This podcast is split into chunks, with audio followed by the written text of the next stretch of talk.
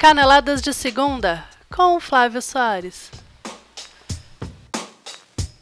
Atlético Mineiro, Paraná, Londrina e Cruzeiro estão nas semifinais da Copa da Primeira Liga. Grêmio, Flamengo, Fluminense e Internacional riscam mais uma competição da listinha de tarefas e voltam a focar em seus objetivos principais.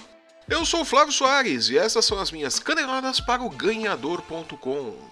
Com a pausa no Campeonato Brasileiro em função das eliminatórias para a Copa do Mundo da Rússia, hoje tem Brasil em Porto Alegre, gente!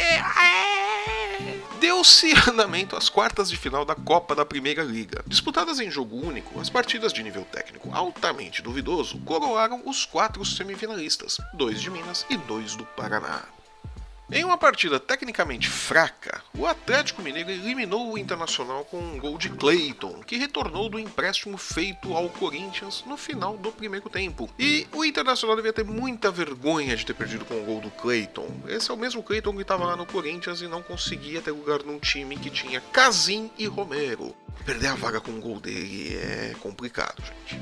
Usando o duelo para dar ritmo de jogo aos reservas e ver se Robinho e Fred ainda rendem alguma coisa, o técnico Rogério Micali viu brilhar a estrela do goleiro Giovani, que substituiu o Vitor e garantiu o triunfo do Galo com pelo menos quatro defesas difíceis.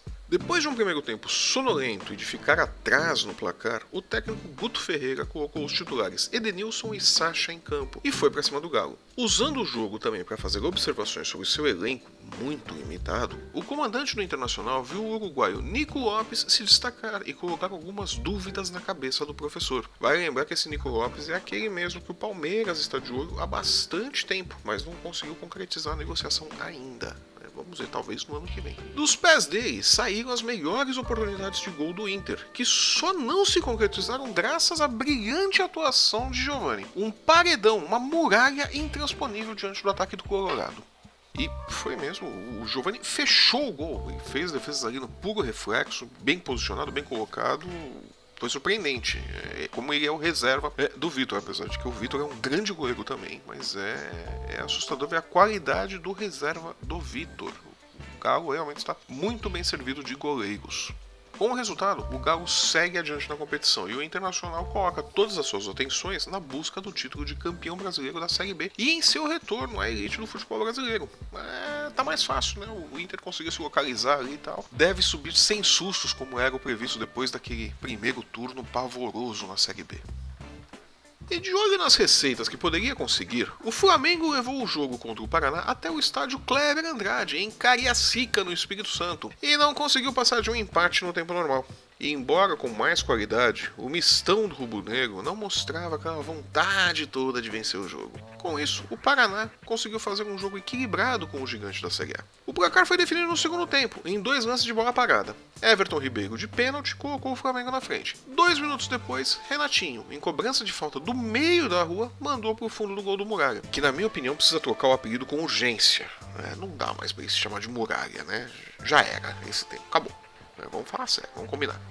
Nas cobranças de pênalti, o Paraná foi mais efetivo. Venceu por 5 a 4 com direito a duas defesas do goleiro Richard nas cobranças de Vinícius Júnior e Lucas Paquetá. O Paraná segue adiante e Reinaldo Rueda aproveitou para tirar mais algumas conclusões a respeito do elenco que tem em mãos. E vamos combinar que o Reinaldo Rueda saiu muito no lucro nessa história. Ele pôde observar o elenco, ver os reservas trabalhando e tudo, ter uma noção melhor do material humano que ele tem para trabalhar e saiu de uma competição que não interessa ao Flamengo. Vamos falar a verdade. O Flamengo joga, jogou a primeira liga pro forma, não porque ah, queremos ganhar a primeira liga. O Rueda matou dois coelhos com uma cajadada só. O Londrina manteve-se como a equipe com melhor desempenho na Primeira Liga e não encontrou grandes dificuldades para tirar do caminho o sonolento mistão do Fluminense de Abel Braga, atual campeão da Primeira Liga. Com dois gols de Carlos Henrique, um em cada tempo, a equipe paranaense garantiu sua vaga para as semifinais. De proveitoso no duelo para o Fluminense foi ver o retorno do meia Sonorsa, ainda discreto, é verdade, depois de uma parada de quase três meses para se recuperar de uma contusão. Mas ainda assim, um retorno importante para esta reta final do Campeonato Brasileiro para o Fluminense. Precisa muito do talento e do equilíbrio que o Sonorsa dá ao meio de campo. Lembre-se, o Fluminense caiu muito de produção depois da contusão do Sonorsa. O Mineirão não gosta do Grêmio. Sabendo disso, o técnico Renato Gaúcho nem foi pro jogo de ontem. Nem ele, nem o time principal do Grêmio, que foi apresentado na Primeira Liga pelo elenco B, que disputa a segunda divisão do Campeonato Gaúcho. Vamos abrir um parênteses aqui. O Grêmio hoje é vice-líder do Campeonato Brasileiro por culpa desse tipo de opção do Renato Gaúcho, de sair poupando titulares, meio que sem necessidade, meio que a esmo. Tá? Ele poderia ter colocado o jogador, o time titular para jogar ontem e teria ritmo de jogo para jogar no sábado contra o esporte. Mas enfim, é, é por conta disso que o Grêmio é o vice-líder e não o líder do Campeonato Brasileiro. Porque o time reserva do Grêmio não venceu nenhum jogo no Brasileirão. Daí a diferença de pontos para o Corinthians.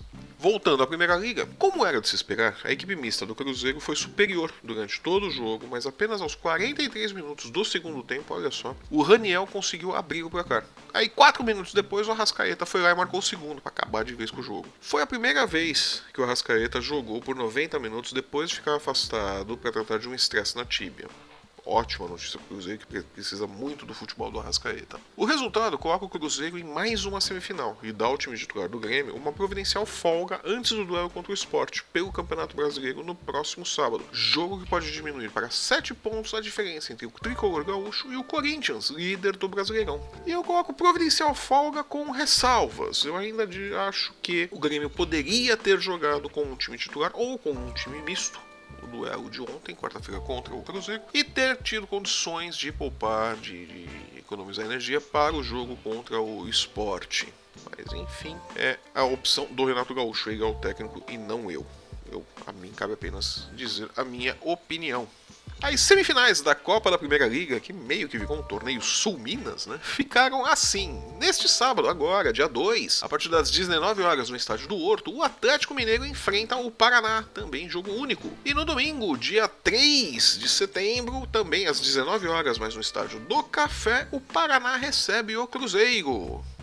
Eu sou o Flávio Soares e essas foram as minhas caneladas para o ganhador.com. Muito obrigado pela sua companhia e audiência. E se você gostou do nosso programa, deixe seu comentário. Se não gostou, deixe sua sugestão. Aproveite para nos seguir nas redes sociais, no Facebook, Instagram e Twitter. Ouça nosso podcast no YouTube e assine o nosso canal. Compartilhe, ouça e ajude-nos a conquistar o mundo. Nos encontramos aqui na próxima segunda-feira, comentando os jogos das semifinais da Primeira Liga e a partida entre Grêmio e Sport que fecha a 22 segunda rodada do Campeonato Brasileiro e pode colocar fogo na disputa pela liderança e pelo título. Até lá!